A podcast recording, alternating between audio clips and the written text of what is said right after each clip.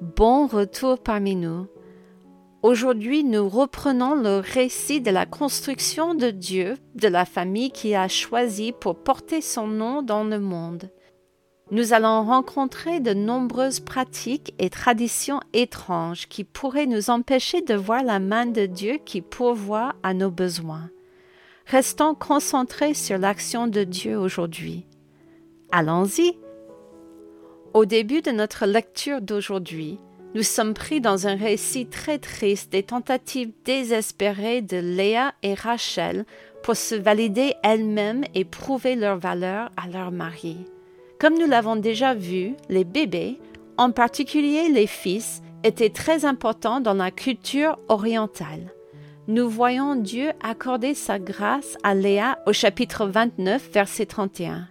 L'Éternel vit que Léa n'était pas aimée, et il la rendit féconde, tandis que Rachel était stérile. Au début du chapitre 30, nous voyons que Léa a déjà enfanté quatre fils à Jacob, Ruben, Siméon, Lévi et Judas. Pouvons-nous nous arrêter un instant pour réfléchir à cette merveilleuse vérité? Dieu se soucie de nous personnellement il a vu que Léa était méprisée par Jacob, et c'est pourquoi Dieu a permis qu'elle soit favorisée par Jacob en lui donnant des fils. Il est également important de se rappeler que c'est Dieu qui ouvre et ferme l'utérus.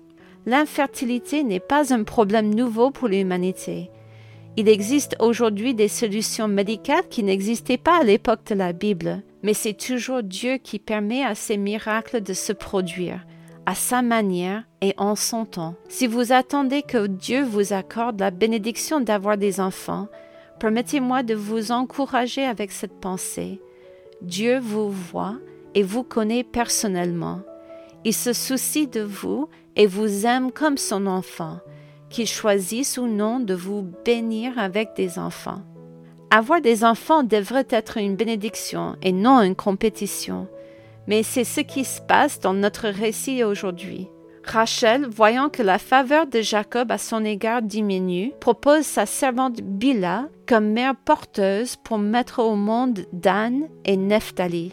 Léa répond à son tour en ajoutant sa servante Zilpa à Jacob, qui lui donne Gad et Azer. Désormais, au lieu de deux sœurs se disputant l'attention de leur mari, il y a quatre femmes avec lesquelles l'attention de Jacob doit être partagée. Oui, c'est une idée très étrange pour nous, mais il n'était pas rare à l'époque de la Bible que les hommes aient des épouses et des concubines qui mettaient au monde des enfants pour compléter leur lignée. Au lieu de nous laisser distraire par le caractère étrange de cette pratique, Rappelons-nous que rien de tout cela n'a pris Dieu par surprise. Dieu tient compte de nos faiblesses humaines, mais aucune d'entre elles ne peut faire dérailler sa volonté souveraine. Dieu travaille à travers nos circonstances moins qu'idéales pour réaliser son histoire. Dieu fait grâce et travaille à travers nous, souvent malgré nous. Les tentatives de Rachel et Léa pour gagner les faveurs de leur mari ne s'arrêtent pas là. Léa achète la compagnie de son mari en donnant à sa sœur les mandragores de son fils. Dieu met en œuvre son plan malgré les manigances de Léa et lui permet d'avoir deux autres enfants, Zabulon et Dina. À la fin, au chapitre 20, verset 22, nous voyons que Dieu est toujours maître de la situation. Dieu se souvint de Rachel, il l'exauça et il la rendit féconde. Rachel porte finalement Joseph à Jacob, et nous faisons enfin une pause dans cette folle course au bébé. Ouf! Même s'il est difficile pour nous de lire toutes ces intrigues pour avoir des enfants, je n'ose même pas imaginer ce que c'était de vivre cela. Quel désordre! Au cours de cette saga, Dieu ne construit pas seulement la famille de Jacob, mais aussi sa fortune. En bénissant Jacob, Dieu a également rendu Laban très riche. Jacob décide qu'il doit également subvenir aux besoins de sa famille grandissante. Jacob conclut un accord avec Laban pour continuer à travailler pour lui en prenant une partie du troupeau de Laban comme sien, mais seulement les animaux marqués, rayés et noir qui ont moins de valeur. Nous voyons d'autres pratiques étranges à l'œuvre qui n'ont pas de sens pour nous, comme le fait que Jacob dépouille des branches pour aider les animaux à entrer en chaleur près de son propre troupeau. Qu'il s'agisse d'une superstition locale ou d'un plan qu'il a lui-même élaboré, la Bible est très claire. Ce ne sont pas des manigances de Jacob qui lui permettaient de s'enrichir, c'est la bénédiction du Seigneur qui ajoute à la richesse de Jacob.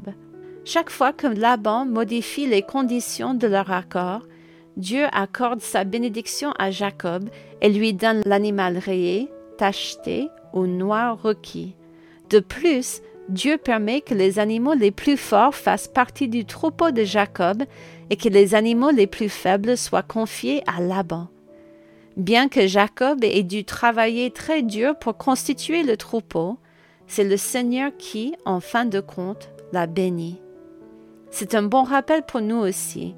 C'est Dieu qui nous donne toutes les bonnes choses dans cette vie.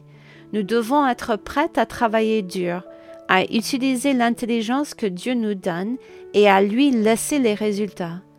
Si nous recevons des bénédictions matérielles de cette vie, nous ne devons jamais oublier de louer le Seigneur pour sa bonté à notre égard. Dieu se réjouit de récompenser notre fidélité, mais il ne nous garantit pas la richesse dans cette vie. Nos récompenses ne sont peut-être pas ici-bas, mais Dieu garde la trace et nous récompensera un jour pour notre fidélité à son égard. Que nous recevions nos richesses dans cette vie ou dans l'autre, apprenons à travailler dur, comme si notre succès dépendait de nous, et laissons Dieu choisir quand et comment il nous bénira.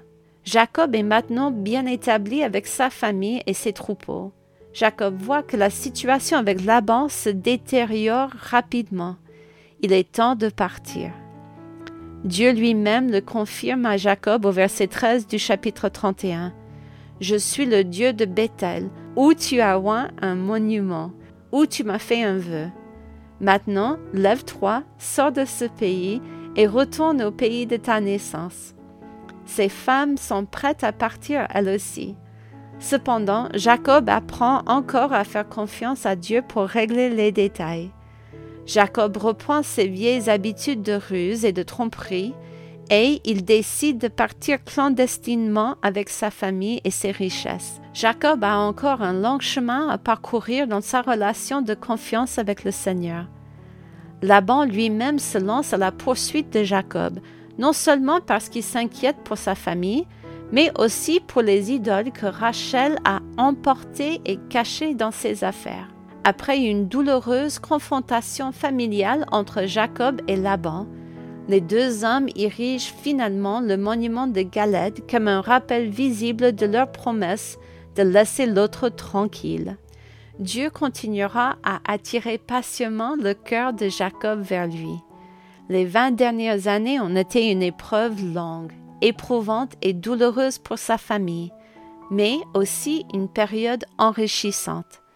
Alors que Jacob poursuit son voyage, puisse-t-il découvrir que le Dieu fidèle de ses pères, lui, est également fidèle. À la prochaine!